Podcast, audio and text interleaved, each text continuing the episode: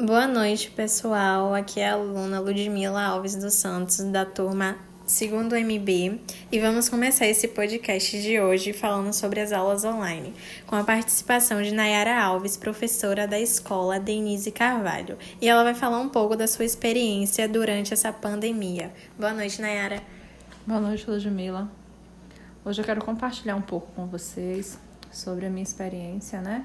Enquanto professora da educação básica nesse processo de aulas remotas.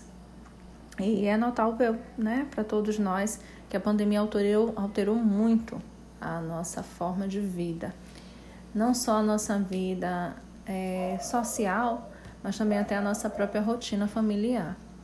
E as aulas remotas, remotas elas são a junção dessas alterações.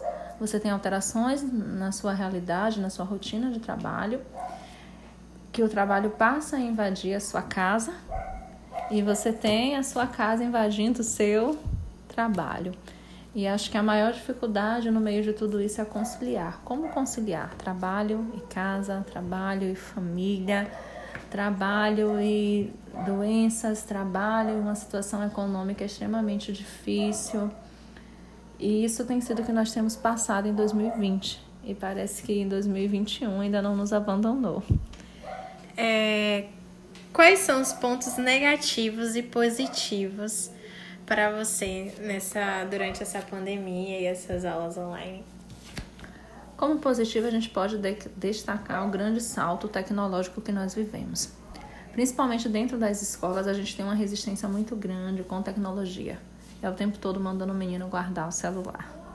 Agora a guerra é pegue o celular.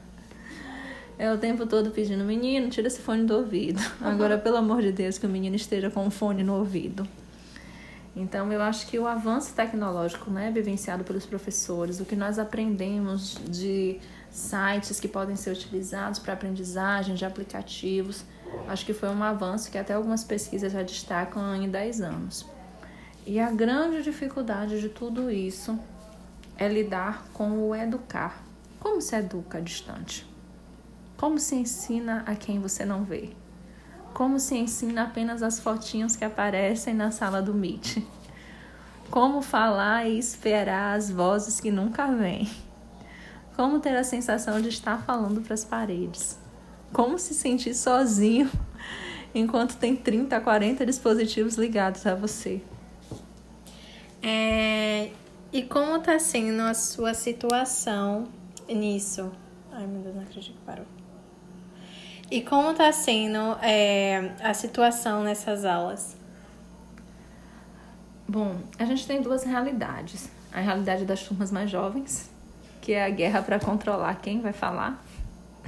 Você fica ali o tempo todo, meu Deus, pelo amor de Deus, aprende a levantar a mãozinha.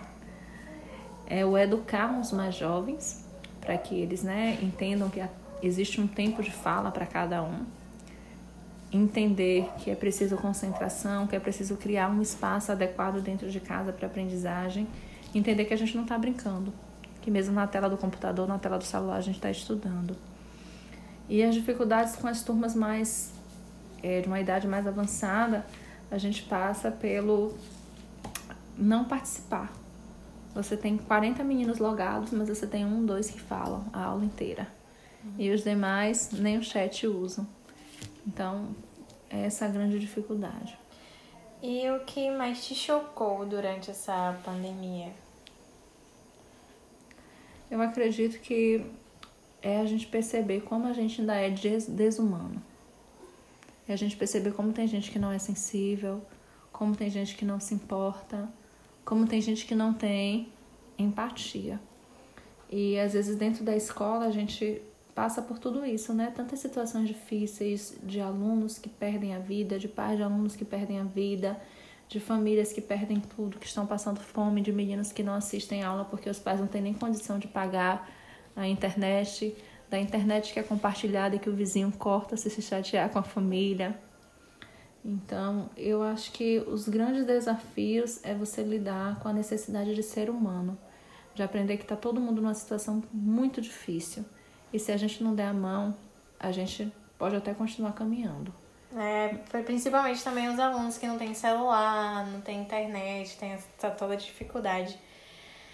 É, e foi isso o meu podcast.